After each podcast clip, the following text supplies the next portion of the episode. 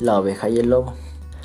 Una oveja pasaba sobre un puente, a lo que sale un lobo y le pregunta, ¿A dónde vas?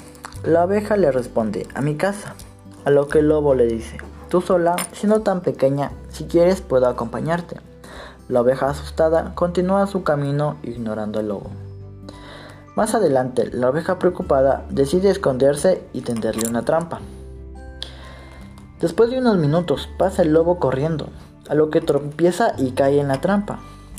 A lo que la oveja sale de su escondite y le dice al lobo, no puedo ser pequeña y débil, puedes aprovecharte de mí.